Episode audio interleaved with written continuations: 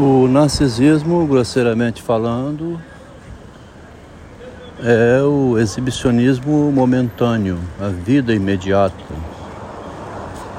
A pessoa falando do seu problema pessoal, da sua dificuldade com alguma questão, ela quer falar, né? Ela quer se exprimir, se expressar, quer escrever. Passa grande parte do tempo digitando em mídia social. É, se consome no imediatismo, na sobrevivência da vida, que precisa realmente também estar tá voltado né, para trabalho, a produção, a sustentação da existência. O ser humano sabe que vai morrer, enquanto ele não morre, ele está ali na luta, na labuta cotidiana. E quando a gente abre então um encontro de estudos, a pessoa não fica focada no estudo como um objeto abstrato, numa tentativa de compreender o desprendimento, né, o afastamento da efemeridade, né, do transitório ela se perde ali no transitório. Fica em volta da, do transitório, do efêmero. Fala disso, daquilo, interfere, entra na fala, não lê o texto, não apresenta um comentário abstrato sobre o que leu no texto. O grupo é de estudo do narcisismo em Machado de Assis, mas a pessoa não percebe que no texto do Machado de Assis tem uma demonstração do perigo que é a pessoa estar demais ali, perdida no debate, em querer levar vantagem sobre o outro, passar o outro para trás. E essa briga pessoal momentânea que resulta sempre em algum tipo de problema para a moral, né? Para a imagem, né? Tem morte, tem uma série de consequências é, na vida pessoal do indivíduo,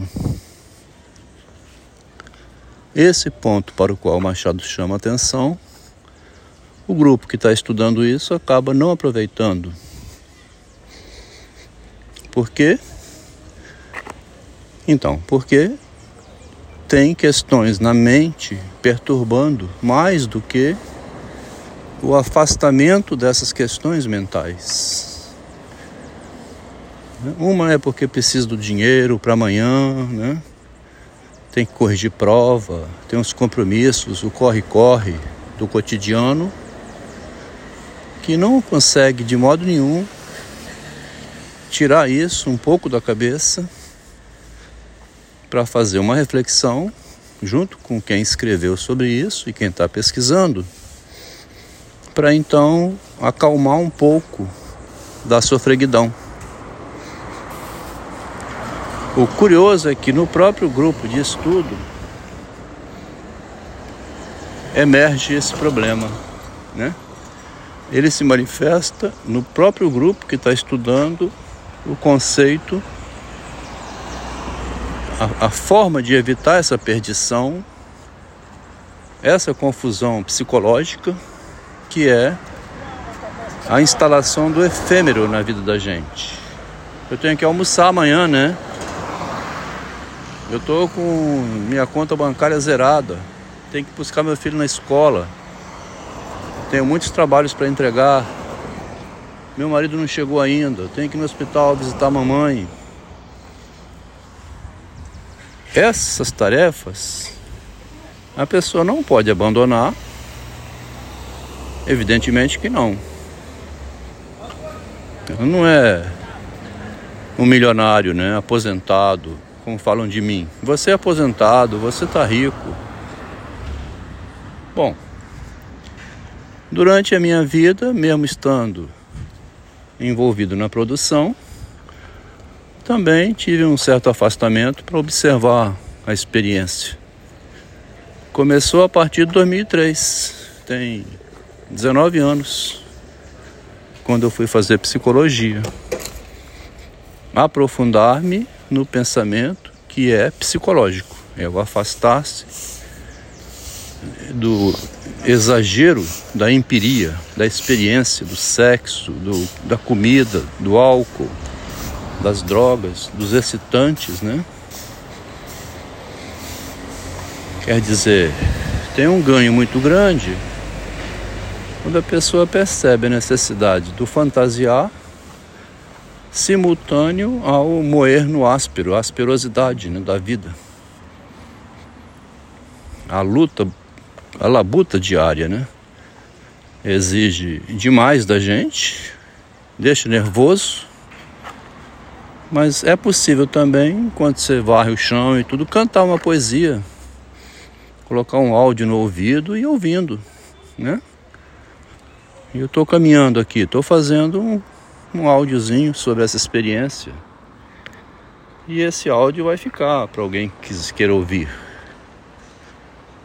Enquanto você dirige o carro, né? enquanto faz uma coisa, pode também fazer a outra sem trazer prejuízo.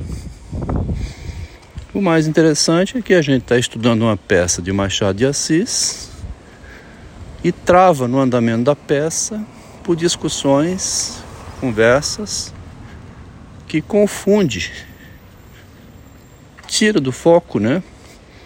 E o Machado vai passando o recadinho dele para gente ver como ele faz uma psicanálise, uma psicologia sem o conceito. Tem o conceito, mas o conceito está distribuído. Tem a repressão, tem o recalque, tem o medo, tem a angústia, tem a morte, tem todos os conceitos da psicanálise tem no Machado de Assis, na experiência que ele relata de modo literário, né? E como é profundo, é dentro da família, é na relação de amor, de poder que se repete em nossa vida cotidiana, aquilo não se aplica, mas a gente tira dali um, um, uma experiência conceitual, né? tira uma abstração que a gente pensa a partir dela a nossa própria experiência também. O Machado de Assis escreveu uma literatura psicológica de sobrevivência que se a pessoa for lá estudar, ela evita se perder na efemeridade. Ela consegue acalmar o seu espírito sem ser cantando música religiosa, né? sem ser com medicamento, sem ser com né, com essas a, a, que chamam alienações, são alienantes, né? Que a pessoa fica alienada e não questiona o que está fazendo, né? Não se posiciona diante do que faz e do perigo do caiporismo resultante. Nem o Machado salvou-se disso. Mas ele estava bem preparado, né? Quando ele fez uma crítica literária a Silvio Romero, que o Silvio Romero sofreu muito e começou a perseguir o Machado, o Machado já tinha exercitado bastante o caiporismo para ele mesmo não cair no caiporismo, não ficar ali devolvendo é, para ser prejudicado e talvez perder a literatura dele. Como ele tinha o objetivo salvar a literatura, ele não caiu no combate direto e confrontar, é, no confronto com Silvio Romero. Não quer dizer que todo mundo tem que fazer igual a ele, né? Tem horas que você precisa ir para o confronto, para defender sua posição. Mas quando você não tem ameaçado outra coisa mais grave, né? Se o confronto resulta em perda Ainda assim, se salvar a vida, pode ser que a perda justifique, né? Mas aí é muito particular. A questão aqui desse texto agora que está sendo posto aqui é como é impressionante que a pessoa vive atribulada na sua existência, carrega isso para os lugares onde vai, e até no grupo de estudo abstrato sobre essa abstração da contingência da vida, até ali ela fica perdida também, levando lá para dentro uma confusão enorme e não tira proveito do estudo, né?